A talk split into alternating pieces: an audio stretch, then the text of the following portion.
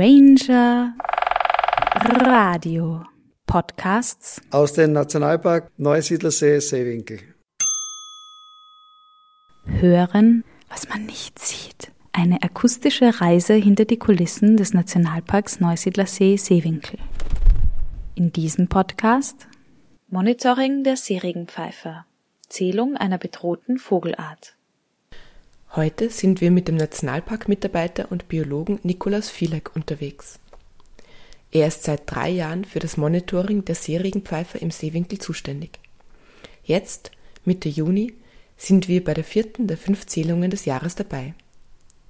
Gerade befinden wir uns am südwestlichen Ufer der Langen Lacke, am Sauspitz, und haben ein Spektiv dabei, um Seeregenpfeifer zu suchen.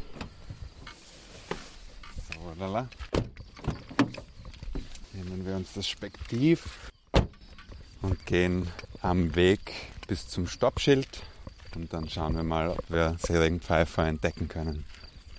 Wir befinden uns am Sauspitz, das ist das Westufer der Langen Lacke.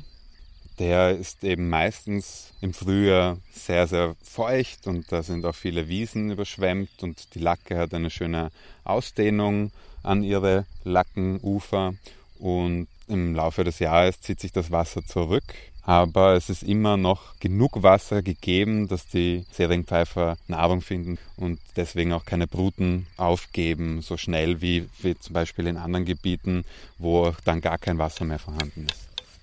Bei den Zählungen zuvor habe ich hier immer Seeregenpfeifer gehabt und jetzt schauen wir mal, ob wir welche finden.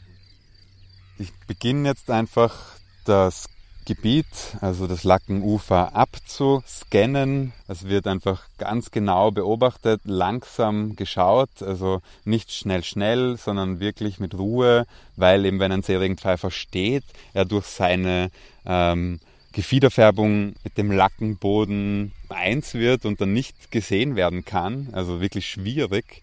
Nur wenn er das helle Gesicht einem entgegenstreckt oder den weißen Bauch, wenn man den sieht, oder eben wenn sie sich bewegen, dann sieht man sie gut. Deswegen zähle ich langsam und schaue langsam, bis ich wirklich ganz genau sagen kann, da habe ich jetzt alles gesehen und nichts übersehen. Ja, und beim ersten Durchschauen habe ich jetzt keinen entdeckt. Ähm, deswegen müssen wir uns eine andere Position suchen, weil die Vegetation schon so hoch ist, dass sie Lackenränder verdeckt, wo sich die Seeregenpfeifer meistens befinden.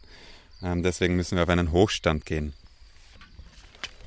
Wir besteigen eine der Vogelbeobachtungsplattformen, die als Infrastruktur im Nationalpark für alle zugänglich sind. Jetzt befinden wir uns auf dem Hochstand und haben bessere Einsicht auf die Lackenränder und jetzt werden wir noch einmal von West nach Ost den Lackenrand abscannen. So, aber jetzt habe ich endlich den ersten Seeregenpfeifer gefunden nach einigen Flussregenpfeifern. Also der Vogel befindet sich am, am Lackenrand, wo eben gerade das Trockene ins Feuchte übergeht, eben wo das Wasser beginnt. Und jetzt habe ich auch noch einen zweiten, was sehr verdächtig ist. Es sind nämlich Männchen und Weibchen. Das Männchen eben erkenne ich schön an diesem rötlicheren Kopfkapperl, das er hat und seiner schwarzen Maske und dem schwarzen Halsband und dem schwarzen Stirnband, wenn er sich zu mir dreht.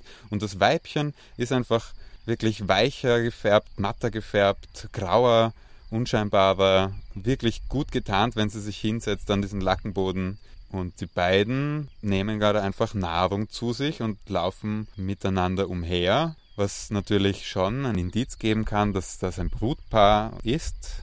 Ähm, Kinder, also Junge, haben sie keine dabei. Und die zwei scheinen einfach miteinander zu sein, auf jeden Fall eine Verbindung zu haben. Also sie kommen sich ganz nahe und nehmen gemeinsam Nahrung auf, sie verjagen sich nicht gegenseitig und jetzt kann man das Pärchen natürlich längere Zeit beobachten. Vielleicht führen sie einen zu einem Nest, das möglicherweise schon irgendwo da am Lackenrand versteckt ist. Nikolaus erklärt uns, warum hier im Gebiet gerade das Monitoring für Seeregenpfeifer von Bedeutung ist und beschreibt die Vorgangsweise beim Monitoring.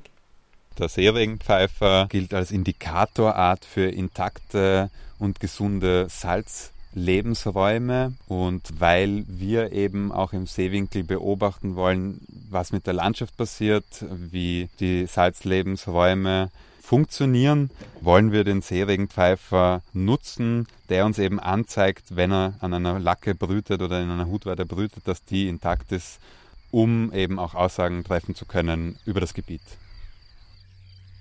Der Erhebungszeitraum ist von Ende April bis Ende Juni, Anfang Juli, je nachdem, wie der Wasserstand und die Wetterverhältnisse sind. Es wird alle zwei Wochen gezählt. Es gibt fünf Zähltermine eben innerhalb dieser zwei Monate. Diese zwei Monate sind auch die Brutperiode und da wird jede zweite Woche eben gezählt. Die Zahlen für dieses Jahr sind noch vorläufig. Eine Einschätzung ist dennoch möglich. Dieses Jahr wird sich ähm, daraufhin hinauslaufen, dass es maximal elf Brutpaare gleichzeitig im Gebiet gegeben hat.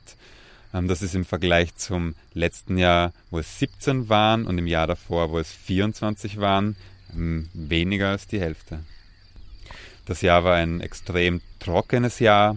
Ähm, die Wasserstände sind sehr schnell, schon Mitte Mai, gewichen und dadurch schwanden die Lebensräume, die Brutlebensräume für die Seeregenpfeifer. Sie haben einfach keine Orte gehabt, wo sie erfolgreich hätten Junge aufziehen können. Nikolaus nennt die Zahlen der Seeregenpfeifer für Europa und für ganz Österreich. In Europa gibt es ca. 20.000 bis 35.000 Brutpaare, wobei 60 Prozent von dieser Zahl auf der Iberischen Halbinsel und in der Türkei zu finden sind. In Österreich gibt es nur so viele Seeregenpfeifer wie im Seewinkel. Ähm, wir ist der einzige Ort, wo der Seeregenpfeifer brütet und das sind dieses Jahr nur elf.